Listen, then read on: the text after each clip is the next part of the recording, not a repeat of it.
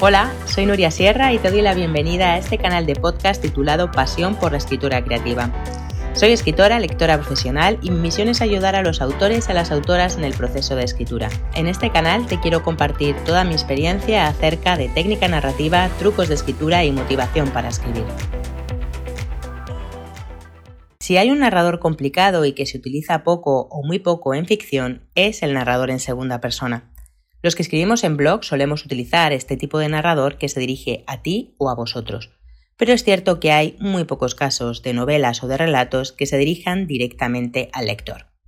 Bueno, vale, el género epistolar es el rey de la segunda persona y es frecuente encontrar el recurso de las cartas dentro de novelas.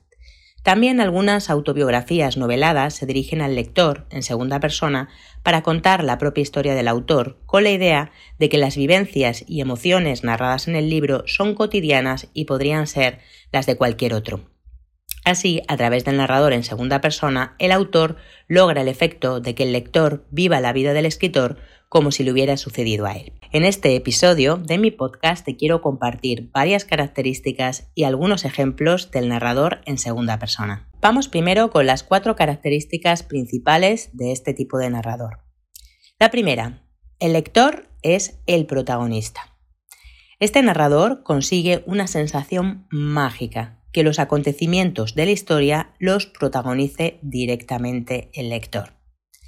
La segunda característica del narrador en segunda es que la ambientación es clave.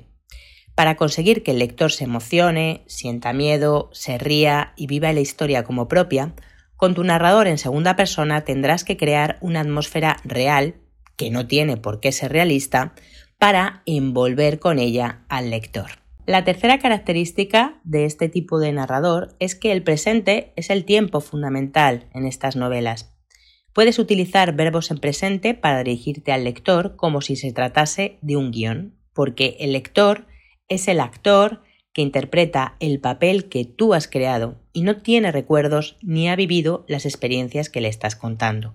Lo está viviendo al mismo tiempo que lee. Y la cuarta y última característica de las novelas escritas con un narrador en segunda es que es muy importante el uso de la descripción para que el lector visualice. Tu narrador en segunda tiene que describir perfectamente lo que ocurre para que el lector se haga visible a sí mismo en medio de la escena. Además, tendrá que intuir las reacciones del lector para adaptarse a sus emociones y pensamientos. Por ejemplo, si quieres que se emocione, tu narrador en segunda tendrá que lograrlo a través de la descripción y de los acontecimientos, no diciéndoselo directamente, es decir, no vale decirle al lector la frase ahora estás emocionado. Así que resumiendo, las cuatro características de los textos escritos con un narrador en segunda persona son que el lector siempre es el protagonista, que la ambientación es clave, que el presente es el tiempo fundamental y que hay que usar la descripción para que el lector visualice. Sí, sí, lo sé, no es un narrador nada fácil, es de hecho uno de los más complicados de utilizar en los textos.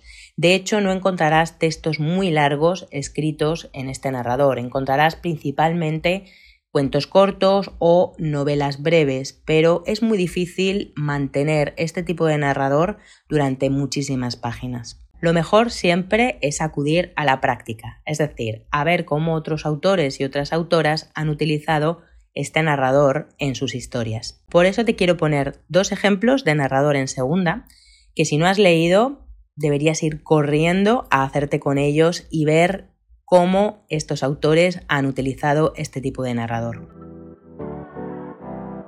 El primero de los ejemplos es una novela breve maravillosa que se titula Aura y su autor es Carlos Fuentes. Está considerada como una de las mejores de la narrativa mexicana del siglo XX. Es el relato inquietante de un joven historiador que encuentra trabajo en una casa habitada por dos mujeres. Según avanza la acción, se va transformando en una novela de misterio en la que nada es lo que parece. Como lector, te sientes atrapado en ese ambiente extraño y claustrofóbico que genera el narrador en segunda, gracias a las descripciones en presente. Y aquí te leo una muestra literal de esas descripciones en presente para que veas cómo Carlos Fuentes trabaja este narrador en segunda. Dice así, caminas, esta vez con asco, hacia ese arcón alrededor del cual pululan las ratas Asoman sus ojillos brillantes entre las tablas podridas del piso.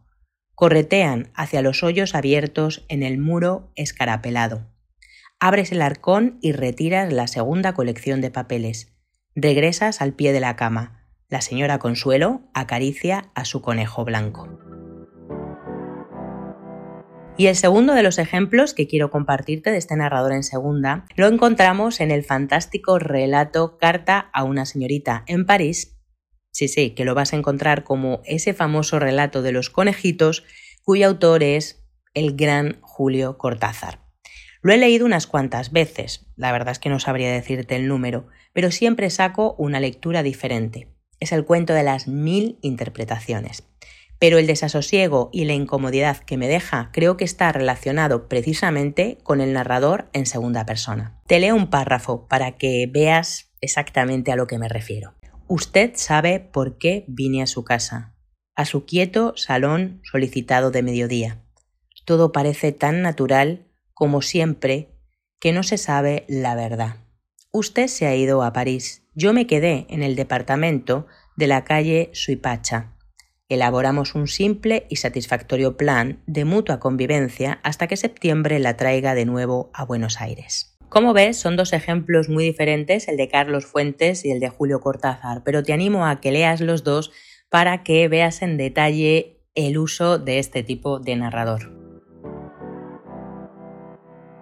Y hasta aquí el episodio sobre las características y ejemplos del narrador en segunda persona te animo a que si tienes otros ejemplos de novelas o de textos escritos en segunda persona, me los dejes en los comentarios de este podcast. Espero que te haya gustado y resultado útil este episodio. Si es así, me encantará que lo compartas con quien creas que le puede interesar. No olvides suscribirte a mi canal de podcast Pasión por la Escritura Creativa que encontrarás en iVoox, Spotify, Google Podcast y Apple Podcast. Tienes mucho más contenido en mi página web nuriasierra.com y en mis canales sociales. Muchas gracias por escucharlo y hasta el próximo episodio.